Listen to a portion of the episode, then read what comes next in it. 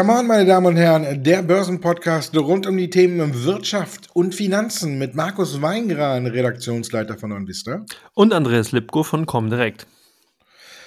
Und wir begrüßen Sie zu einem äh, roten Donnerstag mit anfallenden, noch schwer röteren, dunkleren äh, Freitag. Eigentlich hatten wir ja gute Nachrichten. Ne? Jerome Powell hat nicht mehr gemacht als äh, notwendig oder als äh, bislang erwartet wurde. Ähm, haben auch die Börsen Freitag, äh, Mittwoch war es, freundlich darauf reagiert. Donnerstag dann, ja, die unerwartete Kehrtwende. Wall Street bricht ein. Ähm, war es das schon? Sind wir oder sind wir noch im Sell-Off-Modus? Also ich würde mal sagen, wir sind wirklich noch im Sell-Off-Modus. Und ich hatte gestern mir auch erstmal verwundert die Augen gerieben, als ich dann abends nochmal auf die Indizes geguckt habe und gesehen habe, dass wir tatsächlich ja am DAX allein Intraday-Reversal von guten 500 Punkten hingelegt haben. Und da musste ich dann auch mal ganz schnell meine Meinung zu den Märkten ändern. Ich glaube wirklich, dass wir jetzt in den kommenden Wochen zumindest mal sehr ungemütliche Zeiten sehen werden. Wir haben nämlich eine Situation, die hatte sich eigentlich schon gestern Mittag abgezeichnet, bloß ich hätte auch nicht gedacht, dass die Reaktionen darauf so verheerend sind, weil wenn man nämlich mal auf die Konjunkturdaten gucken, die wir gestern gesehen haben, nach der US-Notenbank-Sitzung waren die alles andere als gut. Wir hatten die Erstanträge auf Arbeitslosenhilfe gesehen, die sind stärker reingekommen, also beziehungsweise schwächer reingekommen, als man eben erwartet hatte. 200.000 neue oder mehr Stellen äh, Erstanträge auf Arbeitslosenhilfe sind gestellt worden, 180 sind nur erwartet worden. Dann hatten wir aber eben auch die Produktivität, die wesentlich schwächer reinkam und jetzt natürlich das Reizthema Nummer eins, Lohnstückkosten, die sehr, sehr stark gestiegen sind, um 11,6 Prozent und 10,10 wurden erwartet. Und genau diese Gemengelage ist es dann auch, die eigentlich die Worte von Jerome Powell so ein Stück weit, na, was heißt ein Stück weit eigentlich komplett entkräftet haben. Er hat ja gesagt, man wird eben äh, besonnen auf die weitere Inflationsdynamik schauen und schwuppdiwupp kamen eben Inflationszahlen, die diese Worte zunichte gemacht haben.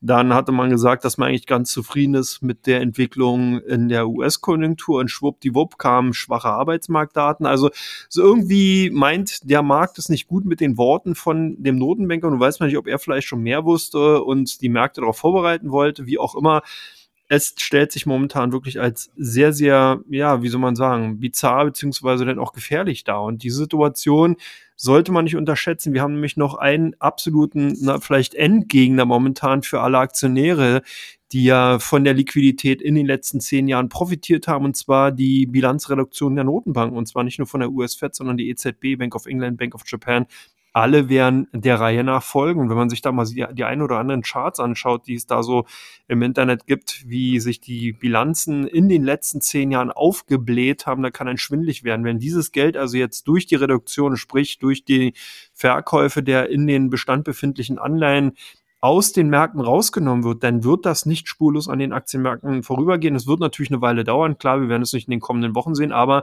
dieses Damoklesschwert schwebt sozusagen über den allgemeinen konjunkturellen Schwächen, über der Inflationsdynamik, über der Zinswende und so weiter und so weiter. Also ich bin doch tatsächlich jetzt absolut ins Bärenlager gewechselt, muss ich sagen, und sitze hier mit einem ganz dicken Bärenfell. Wie sieht's denn bei dir aus, Markus? Also ein Horn ist abgebrochen und das andere wackelt. Aber ich will noch nicht aufgeben. ja, das mit dem Bärenfell ähm, fördert immer meine Fantasie. Ja, wenn wir uns das Fatwatch-Tool angucken, ist äh, Jerome Powell tatsächlich äh, nur noch nicht mal 24 Stunden, muss man ja fast sagen, ne, ad absurdum geführt worden. Ich habe mich tagsüber noch gefreut und habe gedacht, endlich ah, Erholungsrallye und, und guck abends drauf und denk, oh, was ist denn da schiefgelaufen? Und wenn wir uns jetzt das Fatwatch-Tool angucken, dann rechnen jetzt schon 91,4 Prozent damit, dass wir auf der nächsten FED-Sitzung, und die ist am 15. Juni, ähm, eine Leitzinserhöhung von 0,75 Prozent bekommen, denn da rechnen einem diese 91,4 Prozent damit, dass nach der Sitzung der Leitzins zwischen 1,5 und 1,75 liegt und wir liegen ja, das ist fast schon ein Prozentpunkt, wir liegen ja gerade aktuell äh, bei 0,5 und 0,75. Ähm, liege ich da richtig? Ja, ne? Ja, ja, da habe ich ja nichts falsch gesagt. Also, hier sind ja jetzt, könnte man fast schon meinen, es geht um ein Prozent darum. Ja, man muss jetzt halt auch wieder umdenken. Ne? Das ist ja auch der, der nächste Punkt. Ne? Bislang waren ja ähm, Arbeitsmarktdaten, die nicht so gut waren, ähm, gut für die Märkte, weil man gedacht hat, dann zieht die Fed die Zinsen nicht mehr an. Und jetzt äh, und schlechte Arbeitsmarktdaten waren ja dann äh, Mist und äh, waren gut für die Märkte und gute Arbeitsmarktdaten waren Gift, weil dann hätte die Fed ja früher handeln können. Jetzt haben wir ja die Zinswende eingelenkt und äh, eingeleitet und jetzt müssen wir wieder umdenken. Ne? Schlechte Arbeitsmarktdaten sind jetzt tatsächlich auch wieder schlecht für die Märkte und gute Arbeitsmarktdaten sind gut.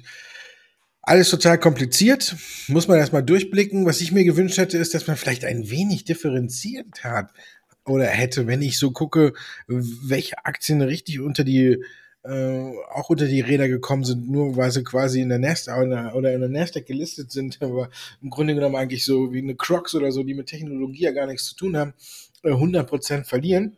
Da muss ich schon sagen, war das schon ein bisschen komisch und tatsächlich äh, gnadenloser Sell-off, ohne irgendwie ja auch irgendwie den Kopf einzuschalten und zu denken, hm, sollte ich die jetzt wirklich verkaufen?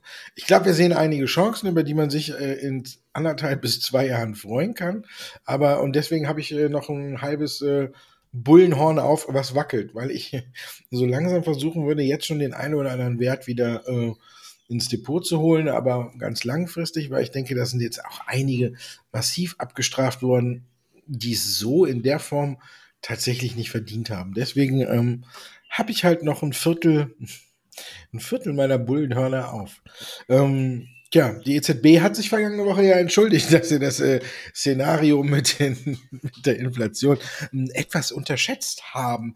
Hätten wir Come On gehört, hätten wir es früher gewusst, aber gut, lassen wir das. Ähm, EZB ist natürlich jetzt unter Druck, ne? Weil heute schon die ersten Stimmen, die sagen, auch direkt im Juni, jetzt auf der ersten, auf der ersten Sitzung, wo die, Fe äh, wo die FED, jetzt bin ich ganz durcheinander, wo die EZB die Zinsen anheben darf, auch tatsächlich direkt eine Zinsanhebung kommt. Also geht's jetzt von allen Seiten los, ne? Deswegen hast du auch dich in dein Bärenfell eingehüllt. Ja, ich habe mich eingewickelt sozusagen und bin nicht nur mal eingehüllt, sondern habe das schon richtig fest angelegt.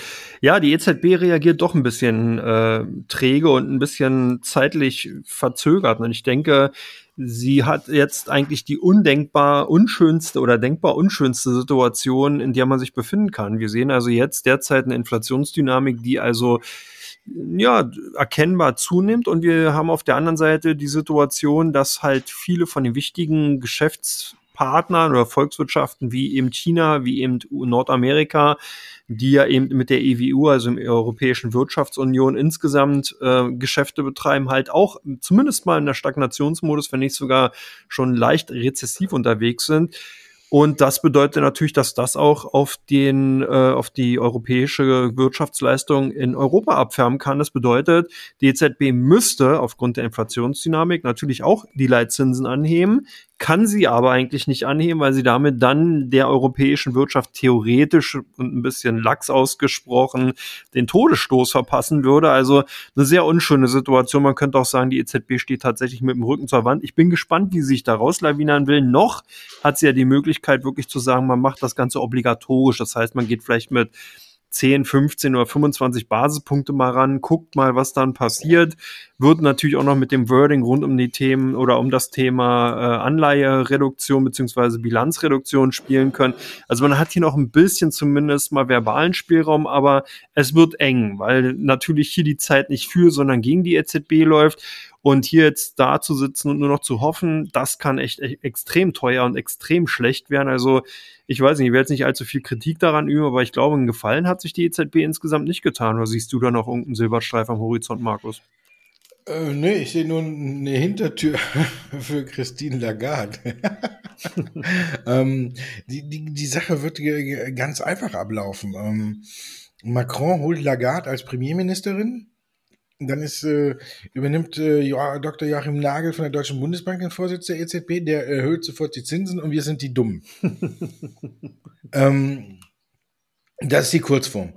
Ähm, ich glaube tatsächlich, dass äh, Christine Lagarde äh, Premierministerin vielleicht wird und dann äh, den Posten bei der EZB schon wieder aufgibt und auch den Weg dafür dann freimacht, ähm, dass man sagen kann, ja, wir haben ja falsch gelegen. wird quasi äh, nach oben weggelobt und ähm, dann kann die EZB auch direkt äh, einen Kurswechsel mit einem neuen Mann an der Spitze einleiten. Ich glaube, das ist eine ganz gute äh, Sache und äh, das wird, äh, glaube ich, dann auch, kann man halbwegs gut verkaufen. Auf jeden Fall werden die Stimmen heute wieder laut und ähm, klar, ist das jetzt erstmal wieder der nächste Nackenschlag, weil man jetzt äh, das äh, auch noch nicht eingepreist hatte. Aber ich glaube, wir sind jetzt in so einer Phase, wo man tatsächlich in erster Linie auf Kapitalerhalt äh, sich konzentrieren muss. Also versucht vielleicht die ruhigeren Aktien jetzt noch rauszufischen, ähm, die vielleicht nicht ganz so stark immer die Korrekturen mitmachen, dafür auch nicht ganz so schnell nach oben laufen, aber dafür am Ende des Jahres quasi in einer stabilen äh, Seitenlage waren, als wenn man jetzt versucht, äh, auf Teufel komm raus, ähm, bei äh, Tech-Aktien oder sonst was den richtigen äh, Zeitpunkt zu finden und dann äh, erstmal immer nur noch weiter mit nach unten rauscht. Von daher, ähm, ja, EZB wird die Zinsen, glaube ich, im Juni auch schnell erhöhen, weil wir auch hier eine ähnliche Spirale sehen oder auch befürchten. Und von daher muss ich sagen, ähm, die Unternehmen haben eigentlich meiner Meinung nach schon gut reagiert. Bist du, ähm, ist dir beim Einkaufen was aufgefallen mittlerweile? Ja, die Preise sind teurer geworden. Ja, aber ist, ähm, ich entdecke immer mehr, und das hat, hat der Coca-Cola-Vorstandsvorsitzende gesagt, das hat mir, war mir vorher gar nicht so im Sinn. Ähm, aber jetzt, wenn, wenn du bewusst darauf achtest, fällt es dir tatsächlich auf.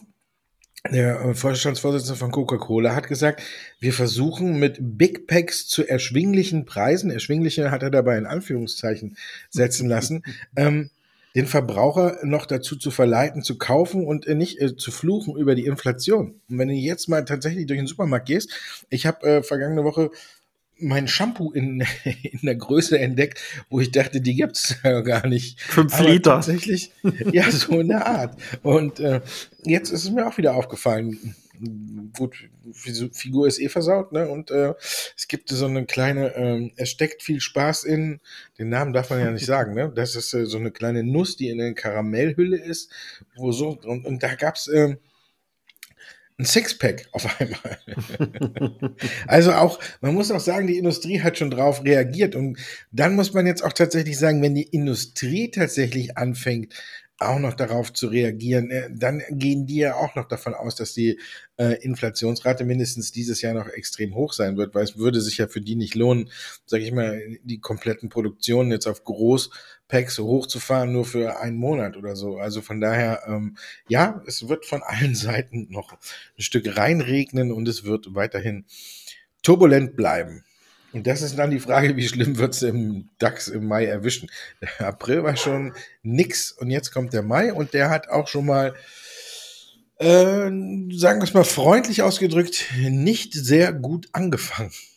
Ja, dein Hund hat's ja gerade schon zum Ausdruck gebracht im Hintergrund, so kurz aufgejault und genau das ist mir auch durch den Kopf gegangen. Ich denke mal, dass die Wahrscheinlichkeit wirklich sehr, sehr groß ist, dass wir in Richtung Nummer 13.000 Punkte tatsächlich abtauchen könnten im Mai, weil die Devise Sell in Main Go Away hat sich ja schon bereits bewahrheitet. Viele Argumente sprechen derzeit auch dafür, seit spätestens gestern. Und damit noch gar nicht eingerechnet sind mögliche weitere Eskalationen im Ukraine-Konflikt gar nicht auszudenken, was passieren würde, wenn die äh, EU tatsächlich ein Ölembargo gegen Russland aktiviert und so weiter. Also da sind noch ganz, ganz viele Faktoren. Das wird noch richtig lustig werden. Also auch wieder ein Grund mehr, diesen Podcast zu hören, um eben auf dem Laufenden zu bleiben. Also von daher ich denke, der Mai wird ein sehr unschöner Monat. Ich bin dann eher auch gespannt, wie sich die Sommermonate zeigen, weil ich nämlich nicht damit rechne, dass wir ein Sommerloch dieses Jahr bekommen, sondern das könnte doch nochmal ganz interessant werden, gerade die Berichtssaison im zweiten Quartal. Aber wir bleiben auf dem Mai fokussiert und ich glaube, da geht zumindest mal Richtung Kurs Süden. Wie siehst du es? Ja, es könnte noch ein, ein gutes Stück runtergehen. Und das, ähm, Ganze wird natürlich jetzt wieder ent, äh, begleitet von den ganzen. Jetzt kommt wieder die große Zeit der Schwarzseher, ne? die jetzt alle wieder aus ihren Löchern kommen und sagen, ich hab's schon immer gesagt, die Märkte werden komplett nach unten schießen. Ja, und nicht komplett, aber ich glaube, wir sehen noch eine turbulente Zeit, ja. Ich glaube, es wird ein bisschen dauern. Ähm, aber aktuell sehe ich auch ähnlich, dass wir nochmal die 13.000 tatsächlich testen könnten. Aber ich denke, da ist dann ähm, so der Boden erreicht. Wir waren ja jetzt schon mal im, im Soge des äh, Ausbruchs des Ukraine-Krieges in einer ähnlichen Tiefe und ich glaube, die werden wir tatsächlich nochmal testen und dann kommt es tatsächlich darauf an, ähm, ob die Anleger dann bereit sind, wieder reinzugehen, ob die Schnäppchenjäger kommen oder ob wir dann tatsächlich nochmal ein Stück runterfallen. Ich habe jetzt schon bei einigen Aktien gesehen, die sind schon wieder auf Corona-Tief. Wenn man sich das so anguckt, und dann ähm, muss man eigentlich sagen, ja, alles wieder auf Anfang, bei, zumindest bei den Aktien. Und ich glaube, dass man so in der Sache ein bisschen sich orientieren sollte. Also ich denke auch, der Mai wird noch extrem turbulent, aber ich glaube, so im Sommer, wenn es wieder ein bisschen ruhiger ist und die Leute in Urlaub fahren und alles kommt, dann geht es wieder so peu à peu in kleinen Schrittchen äh, nach oben. Also von daher, wir wollen hier ja nicht noch zur Panik beitragen, ne, sondern einfach äh, ein wenig beruhigen. Und ich denke auch, dass man bei langfristigen großen Titeln äh, jetzt nicht die Reißleine ziehen muss, sondern eher bei kleinen, riskanten, mit denen man schnelles Geld machen wollte. Also denke, da muss man raus. Aber bei den großen äh, Blue Chips, die man sich ge geholt hat, um sie über Jahre zu behalten, da muss man jetzt einfach eben in den sauren Apfel beißen und mal durch. Und wir kommen zu Teil 2 und gucken mal, ob man da auch in den einen oder anderen Apfel, sauren Apfel beißen muss oder ob man hier die ein oder andere Erdbeere im Depot hat.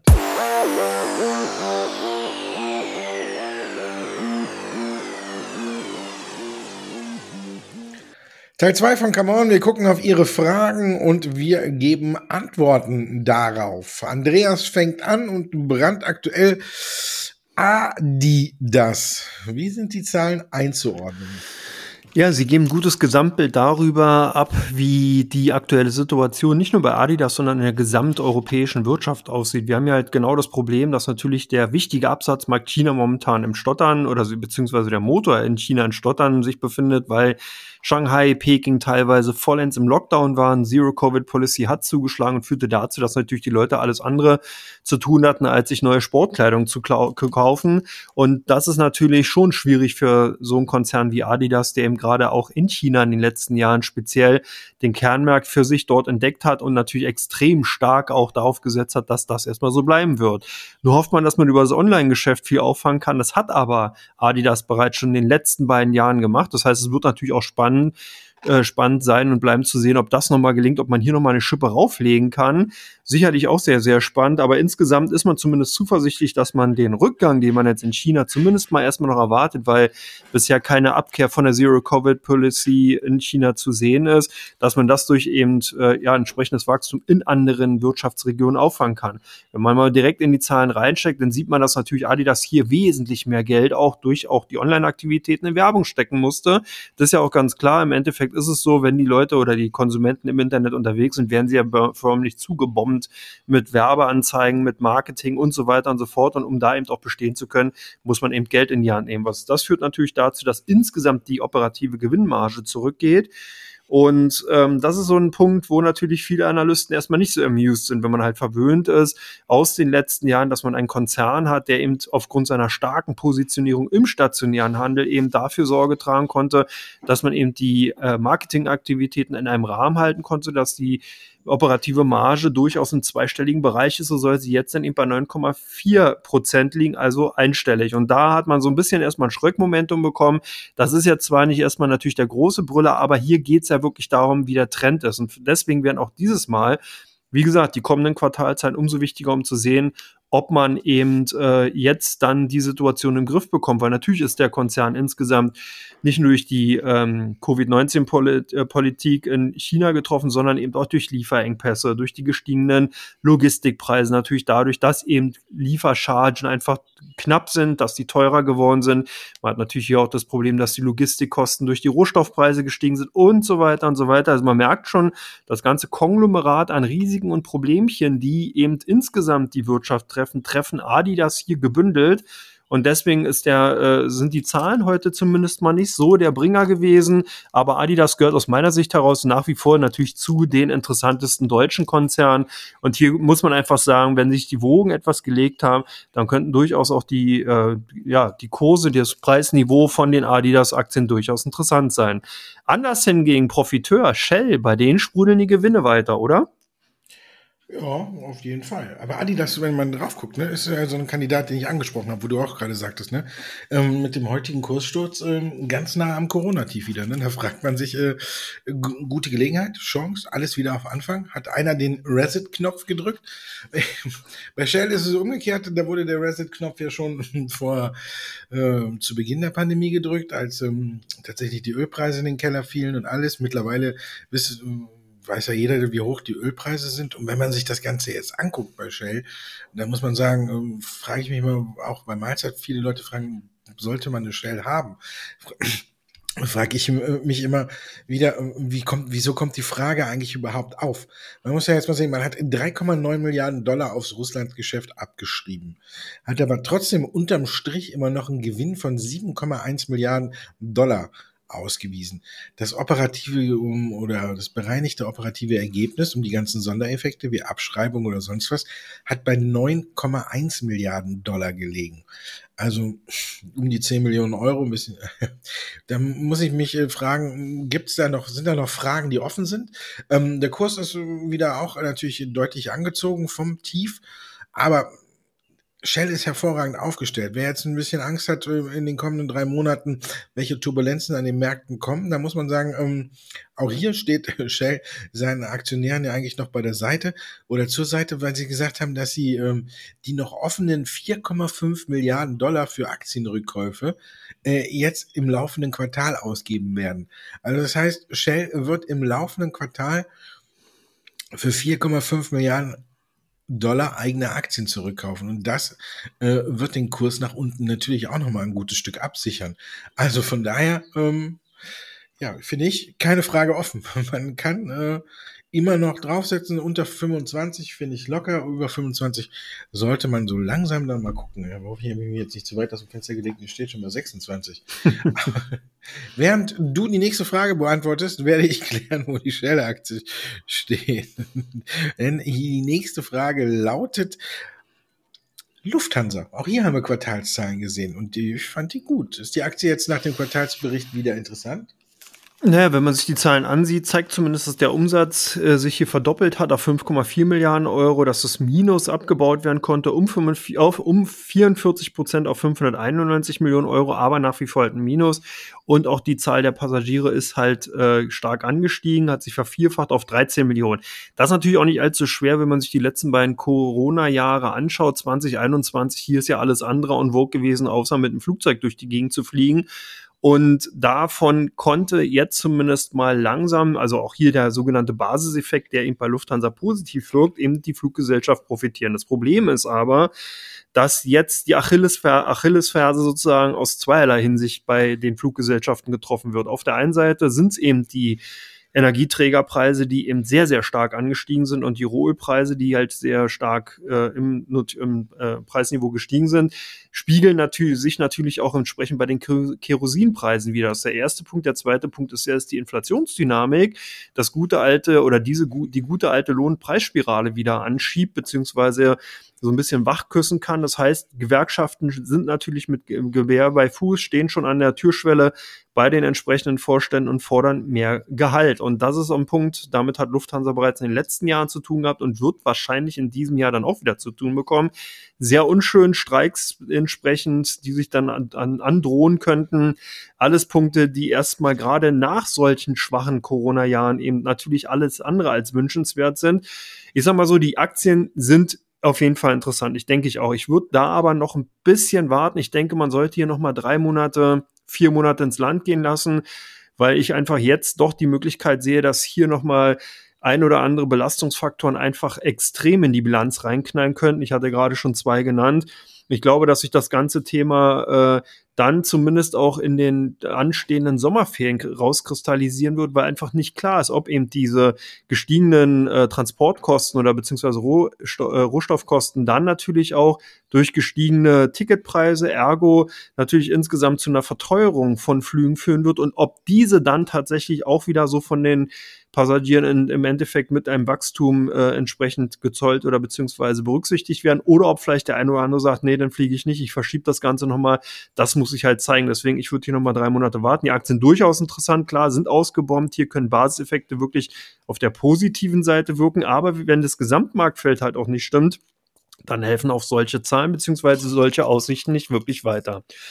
So, dann der nächste Wert, Teamviewer, hatten wir hier auch schon öfters mal als Besprechungskandidat. Bietet denn die Chance, die Aktien jetzt eine Chance zum Einstieg, Markus? Ja, wenn nicht jetzt, wann dann? Jetzt schon vor ein paar Monaten gesagt. Hm, da ging es dann aber jetzt aufgrund der allgemeinen Marktlage schon wieder nach unten.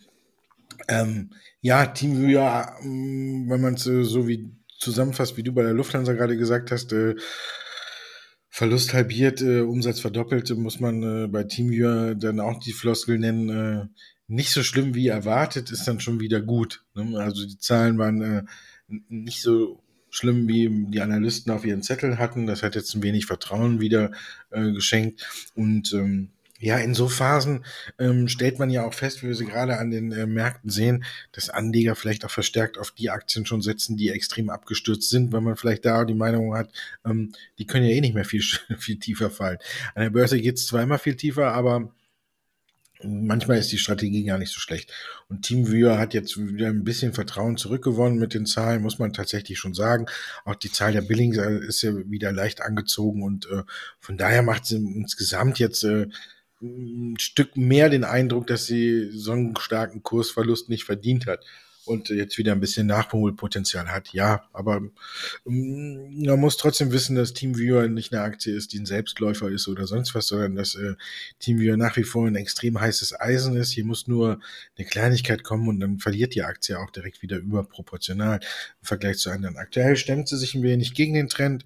Ähm, wie gesagt, so nach dem Motto, die ist eh schon so zerbombt. Alle, die da jetzt noch drin sind, die werden eh nicht rausgehen und auf höhere Gewinne hoffen.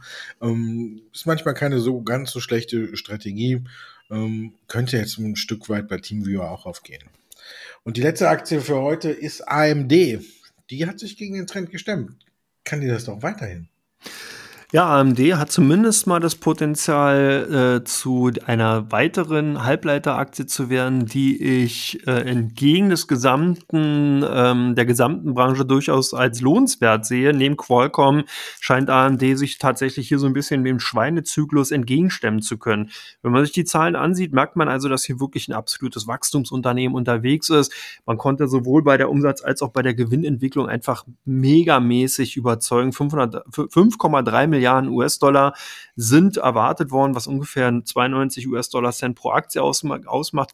Ähm, gemeldet hat das Unternehmen aber 5,89 Milliarden US-Dollar und ein Gewinn von 1,13 US-Dollar. Ein Umsatzanstieg von 71 Prozent aufs Jahr rechnet man weiterhin mit einem Umsatzanstieg auf über 60, von 60 Prozent auf 26,3 Milliarden US-Dollar. Also alles wirklich mega gute Zahlen. Die Bruttomarge soll auf 54 Prozent gehen.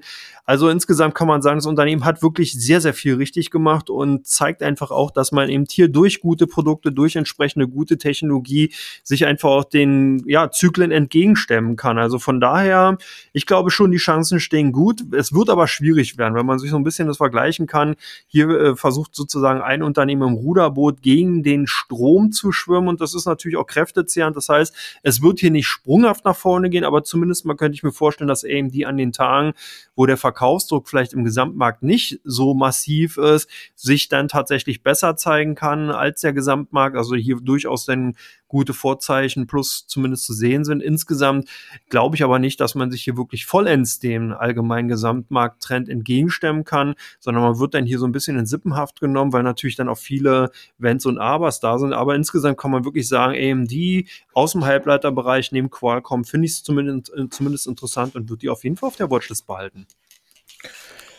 Da bleibt die Aktie auf jeden Fall auf der Watchlist und wir kommen jetzt dazu, welche Aktien bei OnVista auf der Watchlist unserer User stehen und welche Aktien auf der Watchlist der Trader bei der Comdirect stehen.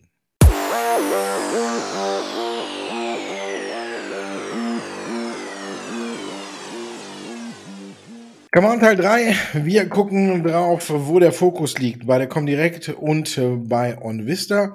Und wir fangen an mit der Shop-Apotheke. Und ich tippe mal, sie wird gekauft. Vollends richtig, genau.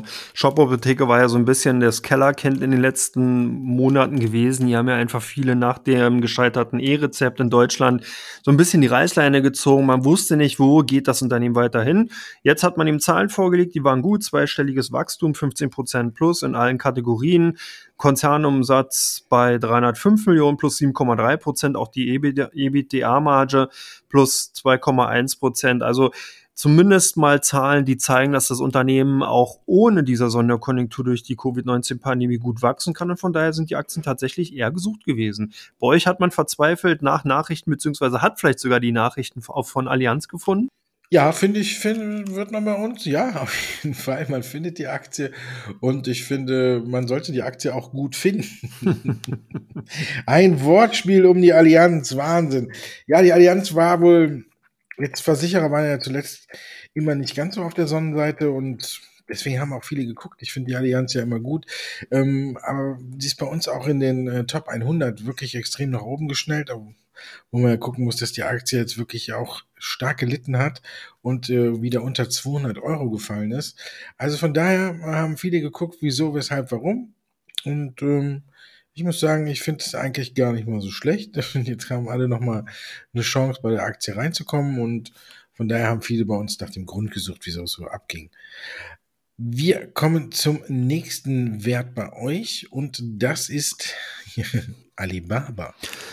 Ja, hier war zumindest äh, seit unserer letzten Podcast-Aufnahme so ein bisschen Erleichterung zu sehen. Die haben also doch einige Anleger dann eben den Äußerungen von der chinesischen Regierung Folge äh, oder äh, Taten folgen lassen und haben die Aktien gekauft. Die chinesische Regierung hat ja gesagt, dass man so ein bisschen die ganzen chinesischen Portalbetreiber von der Leine lassen will, dass man hier wieder ein bisschen mehr Raum auch für Wachstum zugestehen möchte. Und da hat man eben auch bei Alibaba zugegriffen. So dann aber in den letzten Tagen durch den Druck eben an den chinesischen Börsen sind auch die Alibaba-Aktien wieder unter Druck gekommen. Also ein sehr, sehr hohes Handelsvolumen, aber eher ein Hin und Her. Hier wurden also momentan die Aktionäre bzw. die Kunden von uns so ein bisschen, wie soll man sagen, wie so ein übervolle U-Bahn hin und her gedrückt. Sehr unschönes Bild, aber so ist ja die Börse momentan allgemein. Wie sieht's denn bei Amazon aus? Wurden da eure äh, Besucher auch hin und her gedrückt? Ja, vielleicht habe ich bei der Allianz vergessen zu erwähnen, dass es die Dividende von 10,80 Euro gab, dass die Aktie deswegen so stark unter Druck gekommen ist. Und vielleicht einige sich einfach nur erschrocken haben, um äh, nach der Allianz geguckt haben. Also von daher, ähm, den Grund habe ich irgendwie gerade ähm, ein wenig verschwitzt äh, mitzuteilen. Das holen wir hiermit nach und ähm, ja, Amazon gucken wir uns wieder, wieder drauf seit den Zahlen und man muss ja auch sagen, seit den Zahlen äh, kommt die Aktie jetzt auch auf keinen richtig grünen Zweig mehr. Auch äh, gestern bei dem Sell-Off äh, ging es ja nochmal kräftig nach unten bei Amazon. Also Amazon hat viel Vertrauen äh, bei den Anlegern verspielt. Trotz anstehenden Aktiensplits sind wir da jetzt tatsächlich von 205 von 2500 Richtung zu unter 2300 gefallen. Also heute geht's wieder ein kleines Stück bergauf, aber die Zahlen haben schon einiges versaut in Kombination mit dem Ausblick äh, für das zweite Quartal, der ja auch nicht so gut werden soll. Und deswegen gucken wir uns natürlich immer alle viele hin. Bei Amazon müssen ja nichts vor, vor, äh, vormachen, ist äh, natürlich eine der Aktien, in die äh, viele immer auf der Rechnung haben. Aber ich habe jetzt auch gelesen, äh, Fangaktien sind out, ne? Und weißt du, wie der neue Begriff ist? Nee. Manta. ja, kommt alles Viel wieder. früher der Opel Manta. Ja, Manta, nämlich ähm, Microsoft Amazon, Nvidia, Tesla äh, und Apple. Apple. Das ist jetzt äh, Manta. ja. Jetzt guckst du, ne? Da werden sie alle Börsianer jetzt die Haare lang wachsen und Fukuhila tragen. Und den Opel Manta fahren. Das ist natürlich äh, der Auspuff der 90er kommt wieder zurück. Wir sind bei Zalando angelangt. Und äh, vielleicht kriegst du da deine Fokuhila. ja, müsste man glatt mal gucken, als Barücke garantiert. Äh, ja, Zalando kam mit Quartalzahlen, konnten nicht überzeugen, vielleicht in Kurzform gesagt, genau, unsere Kunden haben hier ganz klar auf die Sell-Taste gedrückt, entweder ausgestoppt oder tatsächlich bewusst die Aktien verkauft, deswegen auch mit bei den meistgehandelten Unternehmen unter den deutschen Top 5. Bei euch, last but not least, BASF gesucht. BASF gehört bei uns auch immer zu den meistgesuchtesten Werten und wir wissen, äh, BASF ist immer vorne mit dabei. Viele hoffen, hoffen, hoffen, dass endlich wieder es nach oben geht, aber ich glaube, hier muss man sich erst noch mal eine ganze gute Zeit gedulden. Aber trotzdem bin ich der Meinung, wenn man langfristig orientiert ist und sagt, ich suche jetzt eine Aktie, über die ich mich in zwei bis drei Jahren freuen will, dann muss ich sagen, ähm, hervorragend finde ich ist BASF äh, eine wirklich gute Anlaufstation, denn wir werden, äh, sie werden die Probleme in den Griff kriegen. Wir reden ja hier auch nicht über eine kleine Klitsche oder sonst was, sondern wir reden ja hier über vom Umsatz her den größten äh, Chemiekonzern der Welt. Und ich glaube, es dürfte vielleicht noch ein Stück abwärts gehen. Da, bin, da kann man ja den genauen Zeitpunkt nicht so festlegen. Ne?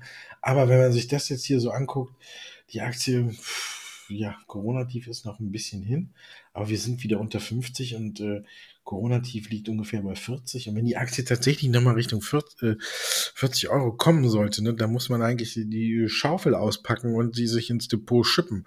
Aber ist immer so eine Frage, ne? Und ich bin noch äh, schuldig geblieben bei Shell. Ich habe ja gesagt, unter 25.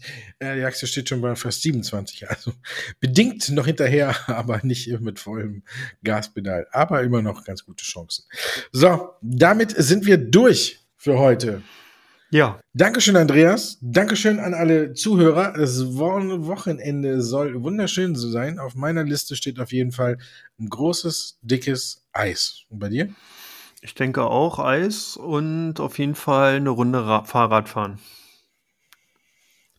War auch nicht schlecht. Das kann man auch machen. Ja, überlege ich mir. Ich gehe mit dem Hund. Aber ich glaube, wenn ich mit meinem Hund jetzt, der noch so jung ist, Fahrrad fahre, dann ähm, fällt nächsten Freitag aus.